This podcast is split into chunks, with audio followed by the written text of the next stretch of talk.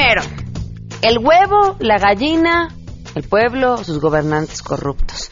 El pueblo corrupto, ¿eh? O sus gobernantes corruptos. Quédense porque tenemos una mesa para explicar, bueno, tratar de entender el origen de este problema inmenso que nos aqueja en este país. ¿Por qué si tenemos problemas tan claros de corrupción? ¿Por qué si tenemos escándalos? O sea, la, la vemos tan viva en nuestra vida pública, ¿por qué no hemos sido capaces de frenarla? Además, Guille Gómora, hoy es martes de Guille Gómora, nos pondrá en contexto sobre el papel que han tomado las redes sociales como un nuevo medio y forma de hacer política. ¿Qué tal, Pamela? Buenas tardes a ti y a nuestro auditorio. Pues mira, ahora están iniciando los tiempos electorales y es importante conocer todo lo que rodea a este proceso. Hoy abordaremos cómo el uso de las redes sociales ha marcado nuevas formas de hacer política. Nos escuchamos más adelante. Tenemos buenas noticias y mucho más. Quédense con nosotros, así arrancamos a todo terreno. MBS Radio presenta a Pamela Cerdeira en A Todo Terreno, donde la noticia eres tú.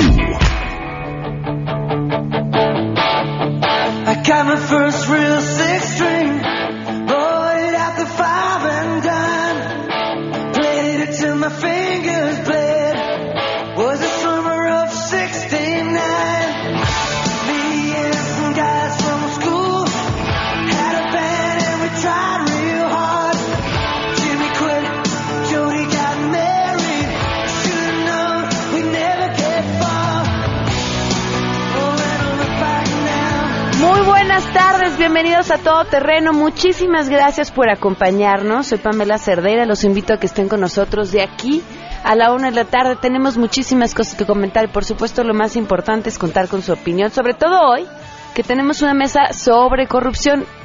Van a decir una mesa de corrupción y les vamos a cobrar a los invitados una lana para que puedan opinar, no es cierto. Eh, ¿Por qué? Porque bueno, pues en este quejarnos sobre mm, de la corrupción que nos aqueja, habría que entender cuál es su origen. Y, finalmente los políticos, que nos encanta hablar de ellos como si se tratara de otra especie, que vinieran de otro planeta, pues aunque no nos guste, ni a nosotros ni a la fregada, los parimos como sociedad. O sea, son, han crecido dentro de la misma sociedad que nosotros y son parte de un sistema complejísimo. ¿Cómo atacarlos si no conocemos su origen? Bueno, pues esa es, esa es un poco la intención de la mesa que vamos a tener el día de hoy, en el que además les digo, es bien importante que participen. Gracias por eh, sus comentarios, gracias a Javier García, gracias a Jorge, gracias a Mariano Jiménez, gracias a, a Gavino, a todos los que están al tanto. El teléfono en cabina 5166-1025, el número WhatsApp 5533329585, en Twitter y en Facebook me encuentran como Pam Cerdeira. Hoy se cumplen 13 días de que estuvo con nosotros eh, la mamá y el papá, estuvieron con nosotros la mamá y el papá de, eh, de Pamela Victoria para contarnos su historia. Se cumplen 13 días también de que solicitamos a la Procuraduría de Justicia de la Ciudad de México que nos tomaran la llamada para platicar sobre cómo iban las investigaciones sobre este tema.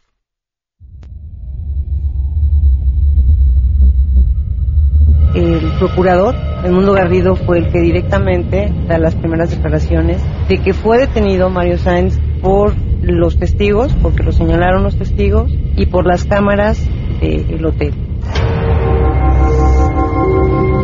Algo pasó, no sabemos, hubo toda una campaña en contra de, Victoria, eh, porque Mario Sáenz es un reconocido patinador y pues toda una, una campaña criminalizando a, a Victoria, señalándola de muchas otras cosas como regularmente pasa en este país, donde las mujeres somos las culpables. Después dijeron que las cámaras no servían.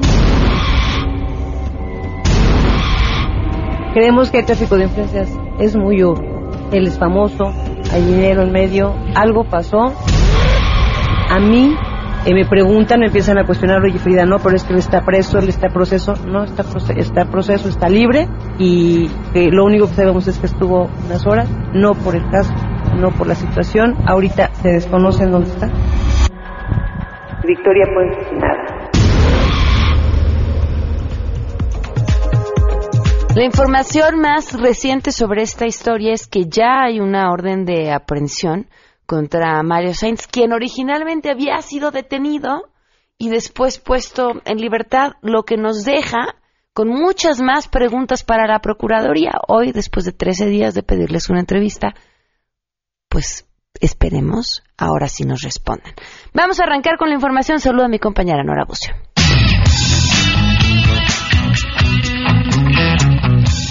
Pamela, te saludo con gusto y te comento que el jefe de gobierno de la Ciudad de México, Miguel Ángel Mancera Espinosa, dio a conocer el corte de cifras respecto al sismo del pasado 19 de septiembre y anunció que la federación concedió otorgar 400 millones de pesos para solventar costos de retiro de escombros y la ciudad pondrá una cantidad similar que no es suficiente. Escuchemos al jefe de gobierno. Y la propuesta que hace la Secretaría de Hacienda es ellos van a colocar 400 millones a la cuenta de la Ciudad de México y nosotros estaremos colocando otro tanto para poder llevar a cabo pues el ajuste de estas tareas que se vienen realizando ya de retiro de escombro, de retiro de cascajo. Respecto a las cifras, apuntó que actualmente solo permanecen cinco personas hospitalizadas por heridas causadas por el sismo. Operan solo 13 albergues que hasta la noche de ayer brindaron atención a 329 personas que pernoctaron. El sistema DIF ha atendido a 76 mil personas y se han abierto 175 denuncias por diversas causas relacionadas con el desastre. Además, apuntó que se han entregado 21.168 cheques de apoyo de renta, de los cuales se han verificado 17.098 por parte de la Contraloría. Pamela, la información. La Asociación Alto al Secuestro informó que durante el mes de septiembre se rompió la cifra de secuestros al contabilizarse 10.107 casos en el periodo que comprende de diciembre de 2012 a la fecha. En un mensaje difundido en redes sociales, la presidenta de dicha asociación, Isabel Miranda de Wallace, detalló que durante el mes de septiembre se registró un aumento del 30% en el número de detenidos al pasar de 149 en agosto a 195 el mes pasado. En lo que respecta a las víctimas, mencionó que este indicador registró una disminución de 12.1% al pasar de 197 en julio a 173 en septiembre. Tenemos, por desgracia, la noticia de haber roto eh, los 10.000 secuestros en lo que va de la presente administración, es decir, hemos tenido 10.107 secuestros del 1 de diciembre del 2012 a septiembre del 2017, lo cual equivale a 174 secuestros mensuales, 40 semanales y 6 diarios. La buena noticia que tenemos es que hoy tuvimos muchísimos más detenidos que el mes pasado. Es decir, este mes tuvimos 195 detenidos contra 149 detenidos. Es decir, tuvimos un incremento del 30.3%. Miranda de Wallace detalló que las entidades que concentran el mayor número de secuestros en términos absolutos son Veracruz, Estado de México y la Ciudad de México, mientras que las entidades con mayor número de víctimas fueron Veracruz con 33, Estado de México con 24 y Guerrero con 23, informó René Cruz González. Así es, gracias. El INEGI informó que en México durante el mes de septiembre aumentó la percepción de inseguridad, ya que el 76% de la población mayor de 18 años consideró que vivir en su ciudad es inseguro. El instituto detalló que la percepción de inseguridad siguió siendo mayor en el caso de las mujeres, con 80.3%, mientras que en los hombres se ubicaron en 71.1%. De acuerdo con los resultados de la encuesta nacional de seguridad pública urbana que realiza el INEGI, las ciudades con mayor porcentaje de personas de 18 años y más que consideraron que vivir en sus ciudades inseguro fueron Villahermosa, Coatzacoalcos, región norte de la Ciudad de México, Reynosa, Ecatepec de Morelos y la región oriente de la Ciudad de México.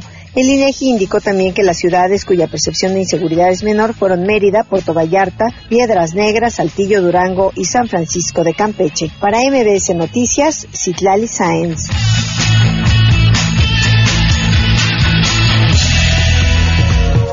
Dos del día con 11 minutos y tenemos buenas noticias. Ernestina Álvarez, te saludo con muchísimo gusto. Eres portadora de las buenas noticias del día de hoy. Ay, Nora Bucio, perdóname, Nora.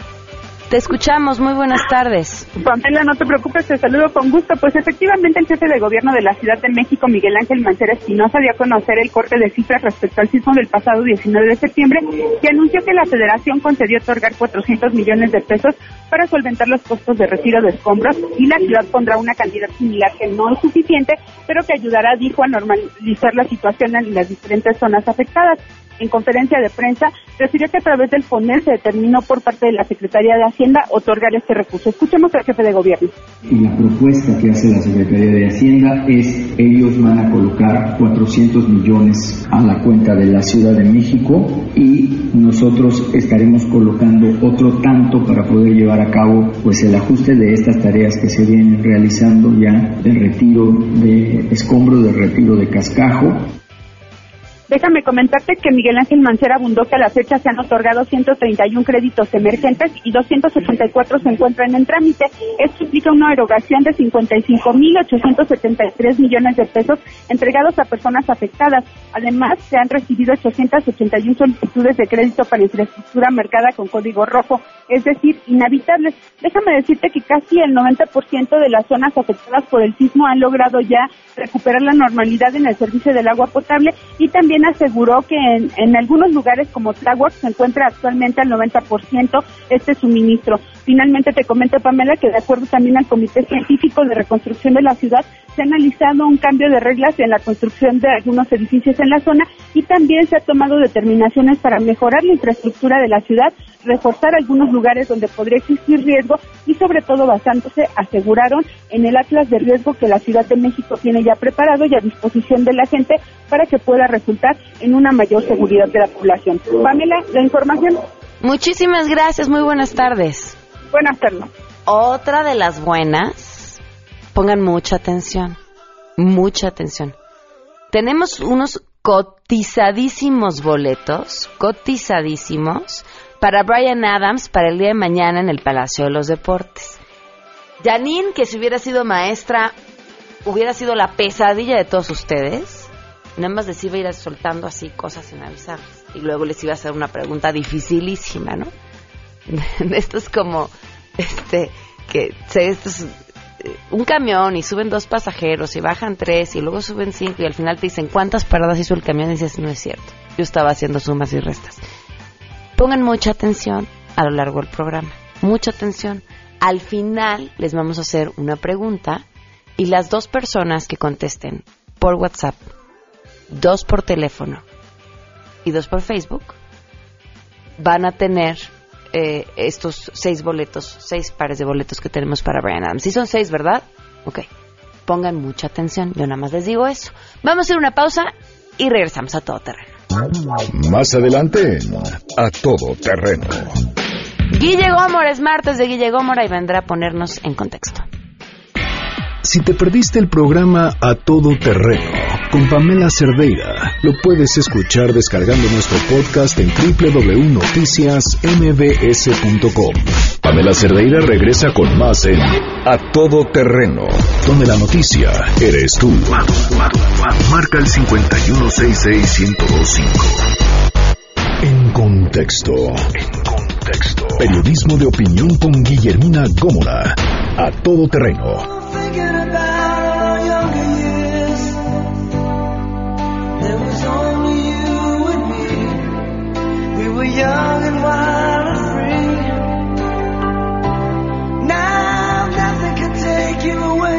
Sin cortarse la vena, por favor. 12 del día con 18 minutos, continuamos a todo terreno. Guille Gómora, ¿cómo estás? Bien, bien. Bueno, aunque el clima está, se antoja para esta musiquita, ¿eh? Ay, no para sí, pe- pero, la pero en cama bien Sí, acompañada, claro, ¿no? Sí, para pasarla bien, a gustito. Sí, claro. Pero bueno, entremos en cuestiones menos románticas y más reales, sobre todo en este tiempo en que pues ya vemos ya eh, que el proceso electoral está a todo lo que da. Sí. Algunos dicen que está comenzando, yo diría que ya está en pleno y lo que nos falta por ver. Y aquí me parece hacer eh, prudente hacer un alto sobre el tema del uso de las redes sociales, que han venido a cambiar nuestra vida de manera pues asombrosa, a veces para bien, otras veces para mal. Pero bueno, hoy se trata de ver cómo están impactando las redes sociales en estas nuevas formas de hacer política. Ayer mismo veíamos cómo el Procurador General de la, de la República, Raúl Cervantes, pues anunciaba su renuncia media hora antes de que se hiciera oficial eh, ante la Junta de Coordinación Política del Senado de la República. Vimos cómo Margarita Zavala también anunció su renuncia. Hemos visto cómo Pedro Kumamoto y Jaime Rodríguez Calderón el Bronco hicieron campaña a través de las redes sociales y ganaron. Uno es gobernador de Nuevo León y otro es eh, diputado local por Jalisco. Entonces, bueno, las redes juegan ya un papel muy, muy importante y no hay que perderlas de vista. Hay quien incluso ha señalado pues lo, que se pudieran regular, otros le llaman censura. Pero bueno, en este eh, polémico tema seguramente correrá mucha agua bajo el puente mientras veamos si se regulan, las controlan. ¿Tú qué crees, o algo Guille? así. Mira, yo creo que sí debería de haber ciertas normas, no para censurar, sino para ver qué se sube. Porque lo vimos en la cuestión de los sismos, hubo mucha información falsa que solo generó pánico, que generó terror, que desinformó, que no ayudó pues para eh, de manera concreta. Entonces yo creo que sí debería de haber alguna norma ahí, como se ha hecho ya en Facebook o en otras eh, redes, pues para ver qué contenido pretende subir o difundir. ¿Quién tendría que regularlo? Nosotros como sociedad. Tendría que hacerse un panel abierto eh, donde pues cada uno fijáramos nuestras posturas y pues por ahí podríamos establecer ciertos patrones de conducta. Porque sí luego hay cosas que suben a Twitter de verdad, este, bueno, terribles, ¿no?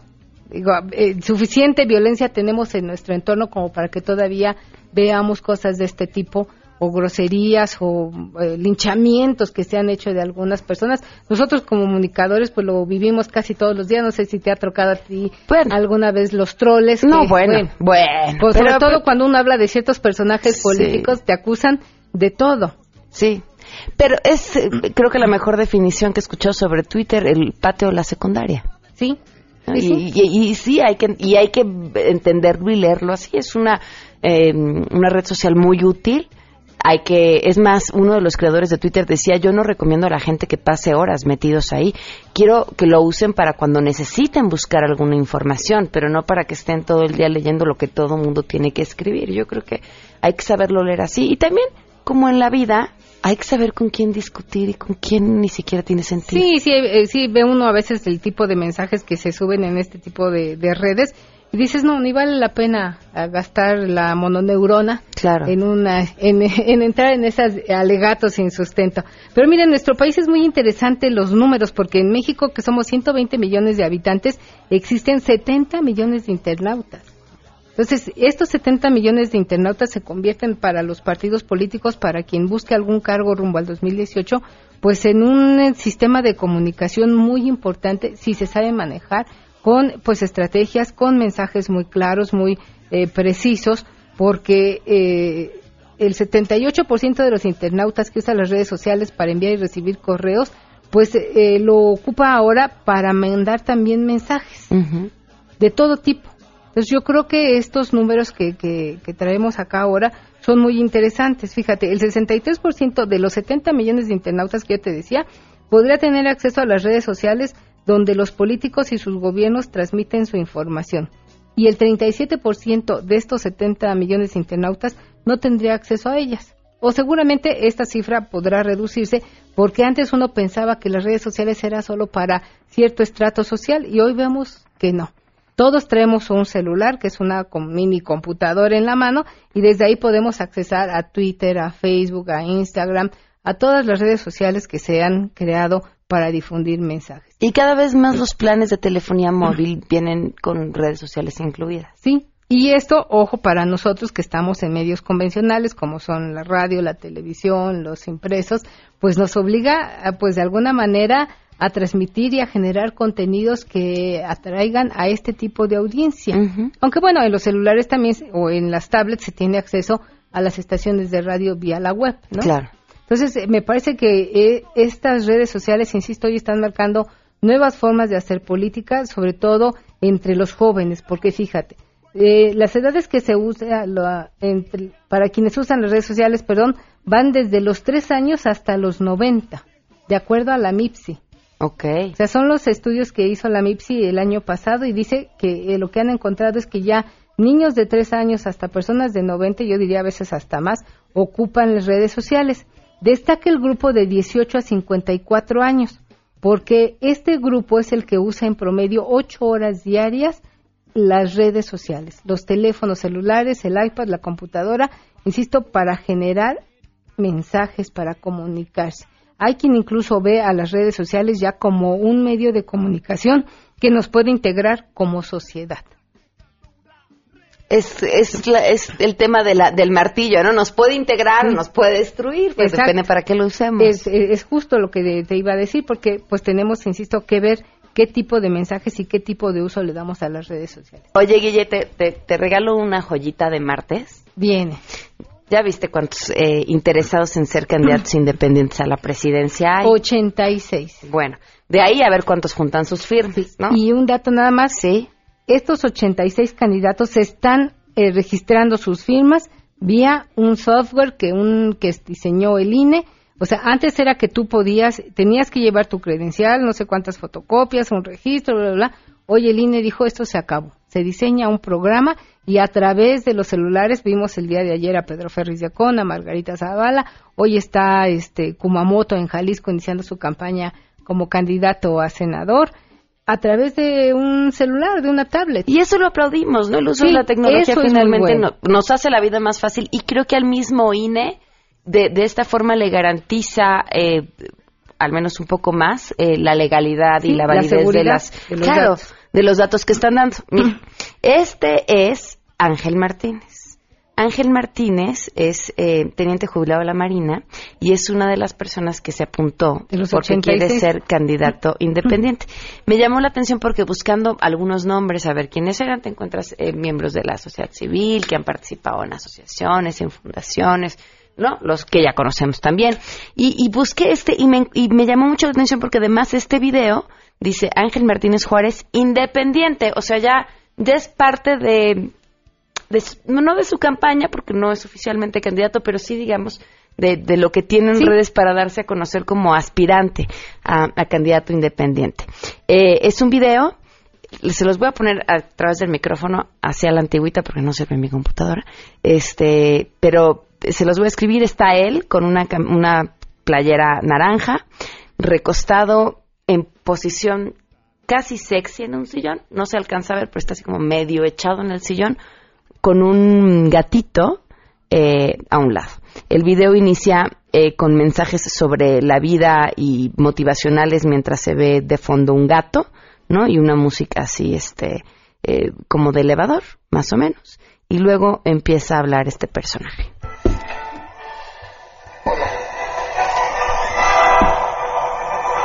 Ella es Nina.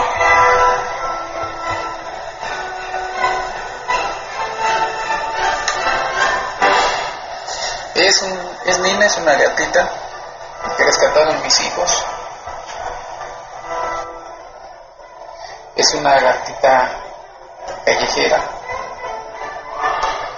Los niños de la escuela la estaban lastimando, le estaban haciendo bullying. Se la lanzaban unos a otros. Mis hijos la rescataron y la trajeron para acá. Primero La, la música no tiene desperdicio. Tú que puedes ver el video, Guille, podrás decir más al respecto. Y dice, Teniente Jubilado de la Marina, Ángel Martínez Juárez, independiente, avanzando a los pinos 2018. Y yo veo, digo, Án- Ángel tiene todo el derecho, como cualquiera, de aspirar a hacer lo que se le antoje, más es una eh, participación política, pero pues uno dice, esto es pura chunda, ¿no? Es que es eso, eh, justo a eso me refiero yo. Sea, si vamos a utilizar las redes sociales, hagámoslo de una manera responsable. Hace poco el Bronco circuló también un eh, video que le decía, ¿eres Bronco o Mancito? Pues en un estilo provocador. Yo creo que el señor debiera mejor dedicarse a gobernar Nuevo León, donde las cosas no las ha hecho bien, pero bueno, a, a dedicarse a hacer este tipo de videos que no te aportan nada y que pueden presentarse, por ejemplo, para la mofa o para la chunga, para desacreditar una intención tan válida como la de que tiene cualquier ciudadano de querer gobernar este país o cualquier cargo de representación popular. Creo que tenemos que estar los ciudadanos muy atentos en este proceso electoral a las propuestas, de verdad a los planes que tienen para nuestro país y no solamente los planes y las propuestas, la viabilidad de estas. Si no somos como auditores con cada una de las cosas que salga de la boca de los aspirantes y luego candidatos quienes quiera que sean, pues nos van a llevar entre las patas. Exactamente, porque mira, si hoy vemos 86 candidatos registrados, ¿cuánto te gusta que de estos queden como finalistas? ¿Cuatro, Sí, cinco? cuatro, cinco. Bueno, más los que integren los partidos políticos que tienes al PRI, que tienes al Frente, que tienes a Morena, al PES. El verde que quiere ir por su cuenta. Sí, estaríamos hablando que la boleta, por lo menos para candidato presidencial, estaría ocho, nueve candidatos a la presidencia de la República. Y luego le quitamos de ahí la cantidad de ciudadanos que no votan. que no votan. Y Entonces, eh, des- va a ser ya, era una elección cerrada que se advertía que podría ser de tercios. Yo, como veo las cosas ahora, esta elección podría ser de menos de un tercio, porque el voto se va a pulverizar, se va a fragmentar entre nueve candidatos a la presidencia de la República. El presidente Enrique Peña Nieto ganó en el año 2012 con cerca de 19 o poco más de 19 millones de votos. Su segundo era Andrés Manuel López Obrador con 15 millones de votos. Estás hablando de Peña Nieto con un treinta y tantos, 38 por ciento. ¿Cuánto te gusta que vaya a ganar ahora el nuevo presidente Menos del de la 30. República? Mucho menos del 30.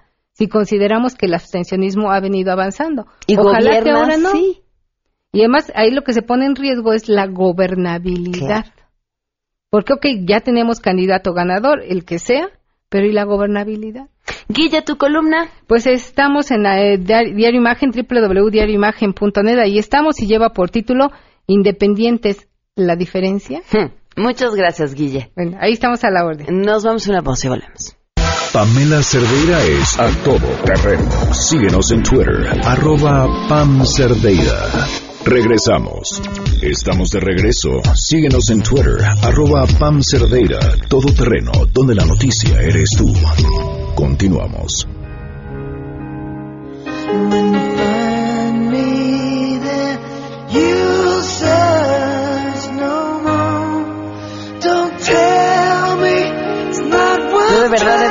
Verdad, de verdad, de verdad, espero que estén poniendo mucha atención. 12 del día con 38 minutos. ¿De dónde viene la corrupción? ¿Dónde nace? ¿Quién la inventó? ¿Por qué somos tan corruptos? ¿Por qué siempre nos va de la patada? Dicen que siempre nos va de la patada en las mediciones internacionales de corrupción porque no damos suficiente lana para que nos pongan en un mejor lugar en la lista. Les agradezco enormemente a nuestros invitados el día de hoy. Eh, Max Kaiser, bienvenido, director anticorrupción del INCO. Gracias por estar con nosotros. Pam, qué gusto estar contigo y tu auditorio. Sofía Ramírez Aguilar, investigadora de Mexicanos contra la Corrupción. Bienvenida, Sofía. Hola, Pamela. Eh, la doctora María Eugenia Delfín, historiadora y catedrática de la UNAM. Gracias por estar con nosotros. Ah, ¿de qué? Y el doctor Hugo Sáiz, eh, filósofo y sociólogo, también gracias por estar con nosotros. Gracias. A ver, ¿de dónde, quién, quién se avienta eh, en la primera ronda? ¿De dónde sale la corrupción? ¿Cuál es su origen? ¿Dónde Pues, empieza? pues yo me aviento. Eh, el presidente ayer nos recetó una parecida a la de la corrupción escultural, ¿no? Porque ayer se aventó con esto de... La del "Oigan, no semáforo". es corrupción, ¿no? Este, cuando una persona choca, ya le quieren buscar al semáforo quién lo compró. Bueno, e- esta, esta combinación de no es cultural y no todo es corrupción es, hace muy evidente cómo el- la clase política en este momento considera que la corrupción nace, existe, se mueve, etcétera, ¿no? Eh, tu pregunta es de dónde nace y podríamos irnos hasta eh, la- las épocas coloniales y de hablar de todo este tema de cómo nace el Estado mexicano y de dónde veníamos y todo esto. Al final lo que tenemos hoy es una película que creo que es muy clara. Tenemos un Estado muy pobre, instituciones muy malas para detectar, investigar y sancionar, y tenemos a una sociedad que ya se acostumbró en muchos rubros y en muchos sectores a que la corrupción es una forma de eh, usar los servicios del Estado, enfrentarse al Estado, contratar con el Estado, librarse del Estado.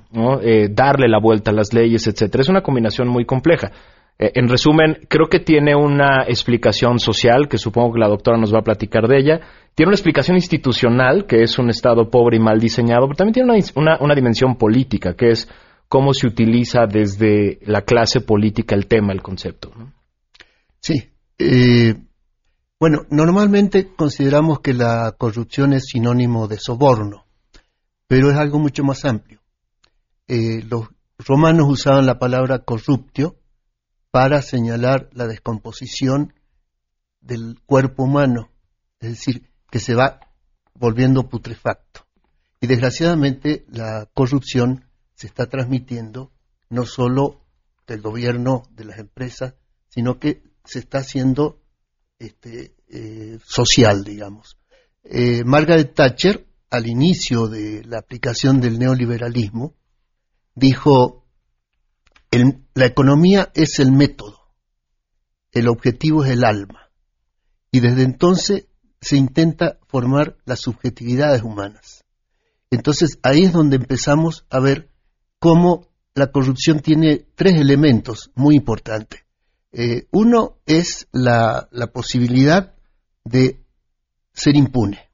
¿Mm? El policía que te detiene tiene de respaldo que te va a llevar al corralón, etcétera, etcétera, y es impune si lo hace porque vale más su palabra que la tuya. A mí me han detenido cruzando un semáforo que estaba en verde y había como 10 policías haciendo una cacería de, de autos que no correspondía. El segundo es la complicidad, ¿no? Eh, porque si no eres cómplice, eh, no hay corrupción. Este, es decir, eh, se establece una cierta complicidad con el que soborna o el que corrompe, ¿no? Entonces, por eso eh, a mí me interesa más el efecto social de la corrupción porque en algunos sectores está haciendo metástasis. Por ejemplo, los guachicoleros.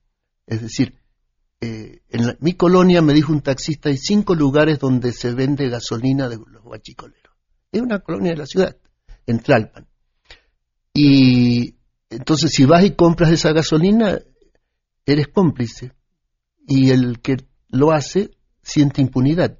Como que también hay una necesidad de que la- las instituciones eh, eh, actúen con más precisión. ¿no? Doctora Sofía. Pues más que hablar del origen de la corrupción, yo más bien quiero ofrecerte, Pam, algo que ya sabes, que son eh, mecanismos de qué hacer para que no sigamos con esta corrupción. Eh, el primero de ellos es asumir tu propia responsabilidad y optar por hacer las cosas bien la mayor parte del tiempo. Ya lo decía el doctor hace un momento. O sea, la complicidad implica que va a haber mayor corrupción. Entonces, si tú optas en el margen por hacer las cosas bien la mayor parte del tiempo, estás asumiendo ese pedazo de responsabilidad, que no quiere decir que sea fácil. Quiero, quiero acotar aquí que dices la mayor parte del tiempo, porque pedíamos testimonios sobre personas que nos compartieran su experiencia en la que habían sido cómplices de un acto de corrupción y, y no nos la contaron, pero no querían que se escuchara su voz al aire. Y la mayoría decían es que es que si no es por esa vía no hay otra vía, ¿no? Eh, hablaban contratos de gobierno. Si no das lana, no hay manera que hagas el negocio. Si no das lana en la delegación, no hay manera que hagas el. No importa si tú estás intentándolo hacer por la vía legal, ¿no?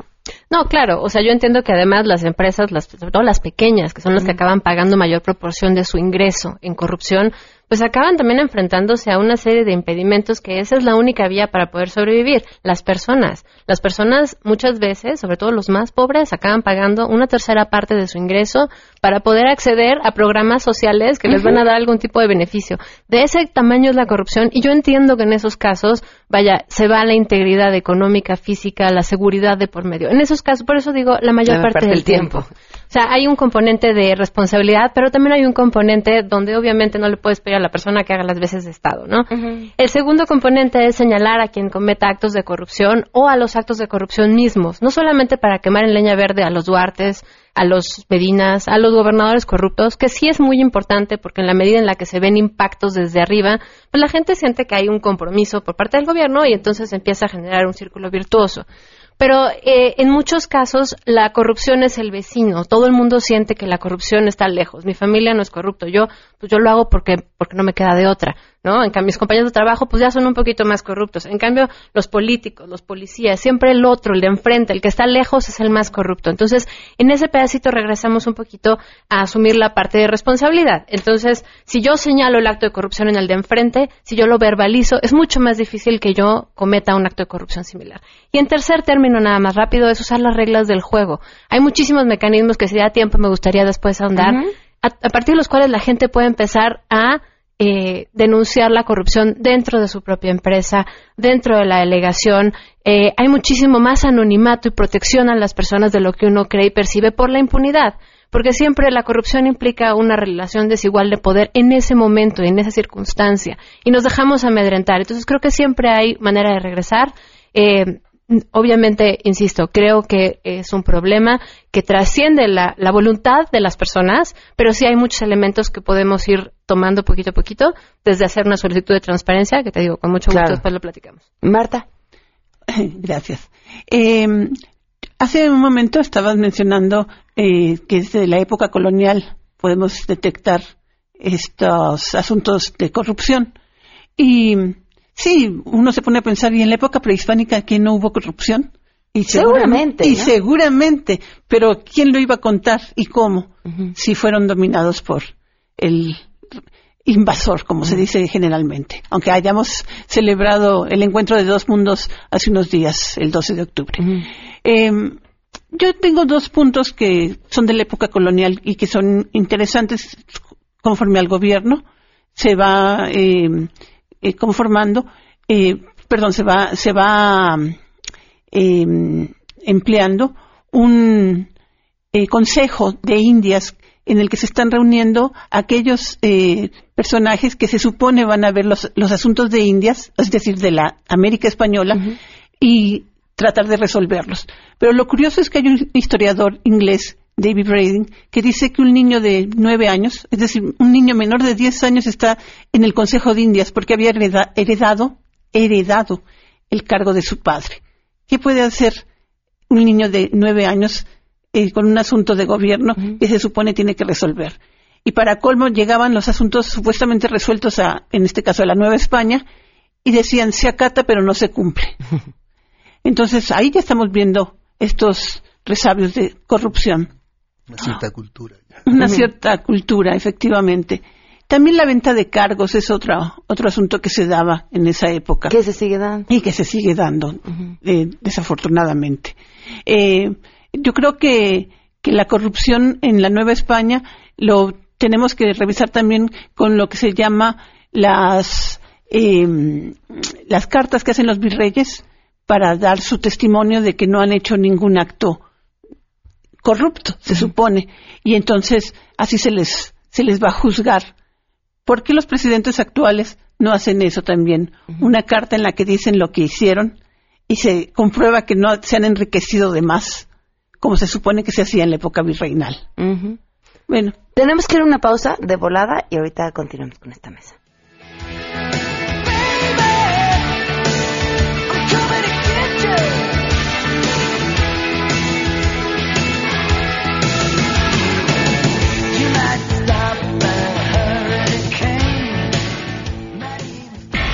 Si te perdiste el programa A Todo Terreno con Pamela Cerdeira, lo puedes escuchar descargando nuestro podcast en www.noticiasmbs.com.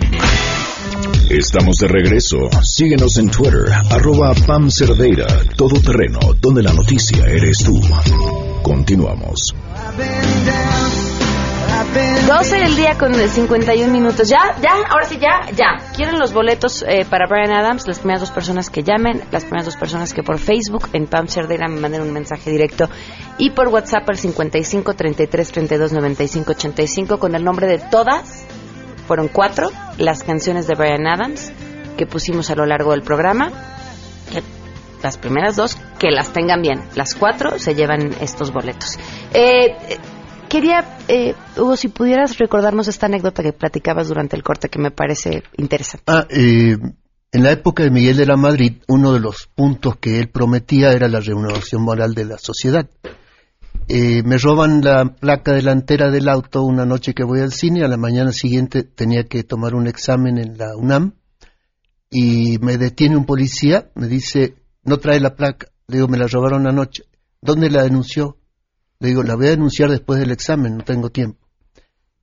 Y bueno, no me dejaba ir, le paso 50 pesos y me dice, ¿cómo? ¿Y la renovación moral? Y yo digo, bueno, me tocó un policía honesto, qué barbaridad. Dice, no, ahora nos vigilan mucho más, así que mínimo 100 pesos. Les preguntaba en el corte si, si estamos construyendo o no una mejor sociedad o nos ven cada vez más corruptos. Creo que sí, no solo más conscientes, te decía, sino más sofisticados. Creo que el, el- el- el terrible sismo de hace, de hace unas semanas se encueró en la Ciudad de México las tres dimensiones de las que yo hablo, la social, la política y eh, la institucional, y los tres componentes de los que habla Sofía para resolverla. Es decir, eh, de pronto en esta ciudad teníamos años, años todos hablando de que no había manera de construir en esta ciudad nada, ni una casa de un piso, si no dabas dinero en tres etapas. En la planeación, ¿no? en, la- en el conseguir la licencia, en después en la ejecución y después en la finalización, etcétera. Tres etapas en las que todo el mundo sabe que en esta ciudad había que corromperse. Y, y- y todos vivíamos en este, en esto que dice Sofía, en esta idea de bueno, pues todos estamos metidos en el tema, todos los que constru- que quieren construir algo le eh, eh, ponen una parte, nadie denuncia, etcétera. ¿No? Eh, y de pronto viene el sismo y se encuera este tema y de pronto tenemos más de mil edificios que son que, se- que van a tener que ser derrumbados, familias viviendo dramas terribles en la calle porque alguien no hizo su trabajo, porque alguien no supervisó, porque alguien no vio que el edificio estaba mal construido, porque alguien ahorró un dinero para en lugar de poner vigas de, de- de acero puso eh, columnas de, de- de cemento mal construidas, etcétera. Entonces de pronto nos dimos cuenta que si en estas tres dimensiones no empezamos a hacer la chamba, eh, la, la gente se muere. ¿no? Es decir, la corrupción mata, la gente se muere porque no se arregló la parte institucional, los ciudadanos no hicimos la chamba de denunciar, señalar, impedir, decir que no cuando, cuando, cuando hacía falta, y los políticos no hicieron su chamba de dirigir el- el- este tema y otros muchos a una dirección contraria. ¿no? Entonces, eh, nos hemos vuelto más sofisticados porque ya entendemos que tiene dif- dimensiones diferentes. No es nada más malditos políticos, es eh, todos tenemos que entrarle a la reconstrucción. ¿no? ¿Tenemos sistemas demasiado complicados que propician la corrupción? Mira, yo creo que en parte sí es un problema que son demasiadas pequeñas reglas.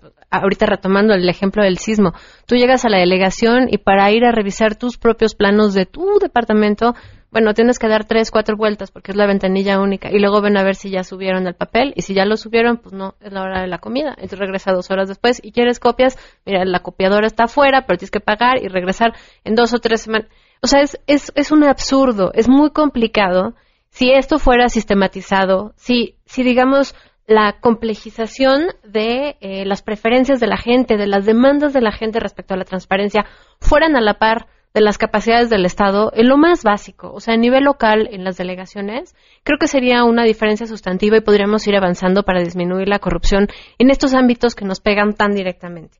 O sea, no es posible que la gente ahorita que está buscando pues, los papeles de, de su documento de casa, ¿no? Que se quedaron sin casa, tal vez no se les cayó el edificio, pero ya no está habitable. Bueno, van a tener que meterse a la plataforma del INAI cuya, ¿no? O sea, funcionalidad nos ha dejado mucho que desear, pero bueno, la, la intención está allí, tengo que reconocer que el INAI está poniendo a disposición de todo mundo sus datos personales para que puedan encontrar pues, su CURP, ¿no? Sus- su, su, su registro público de la propiedad y tal. Y luego nos enteramos que se rompe el servidor de Sedubi. Pues yo entiendo perfectamente que en este caso sí era la mala suerte, pero sí hay un componente como el semáforo del señor presidente en el cual nadie hizo un respaldo, de verdad, nadie hizo un respaldo de Sedubi.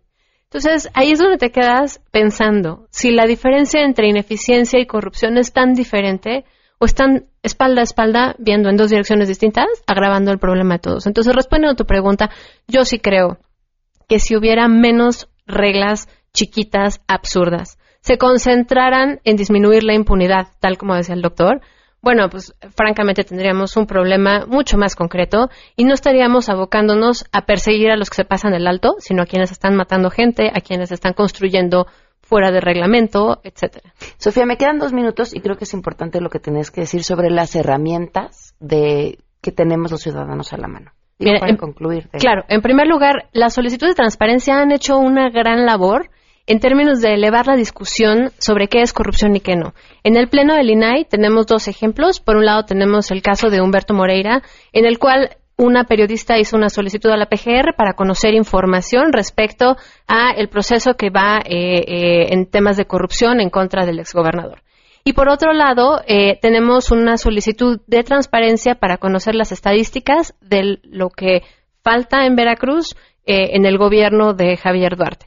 Entonces, tuvieron impactos distintos porque en el caso de Humberto Moreira se cerró la discusión en torno a un eh, eh, procedimiento donde el argumento es no hay todavía fiscal anticorrupción, entonces no hay quien defina quiénes son qué son actos de corrupción No cierto. y se cierra la discusión. Bueno, pero se abre esa discusión en la medida en la que cada quien vaya y pregunte vía transparencia, vía la plataforma nacional o las plataformas locales de transparencia, donde preguntes cuáles son las investigaciones de corrupción del gobernador que tú quieras, ¿eh? Seguramente habrá algunos que te respondan no existen y otras que, que, que la presión sea tal, como en el caso de Humberto Moreira, donde la discusión se tenga que volver a abrir, porque no es posible que sigamos esperando que el Senado defina si hay un fiscal anticorrupción y ahorita, bueno, con el entuerto del fiscal general, Eh, vamos a seguir esperándonos un año más para empezar a discutir qué son actos de corrupción en serio, solamente para conocer la información, porque esto fue para una investigación periodística vía transparencia. Entonces, ese es un, ese es un elemento importante. Max, te veo a punto de... Es que nos hemos vuelto muy sofisticados para la, para la, la discusión, como dice Sofía, y nos falta un paso. Y el paso más importante es que nos volvamos sofisticados para exigir resultados concretos, responsabilidades concretas. En esta ciudad ya no podemos vivir sin responsabilidades concretas para personas que provocaron muertes de personas, pero tampoco en el gobierno federal. Eh, si vamos a evaluar la capacidad de las procuradurías, empecemos a evaluar por las sentencias que consiguieron, las personas que están en la cárcel, el dinero que se regresó. ¿no? esa es la parte que nos falta todavía en la sofisticación de la, de, la discusión. Los voy a volver a invitar para poder tener otra vez esta conversación, que creo que queda mucho por decir, pero les agradezco enormemente que nos hayan acompañado. Gracias, Pam. Te queda en mesa para todos. MBS Radio presentó a Pamela Cerdeira en A Todo Terreno. Te esperamos en la siguiente emisión, A Todo Terreno, donde la noticia eres tú. MBS Radio, en entretenimiento, estamos contigo.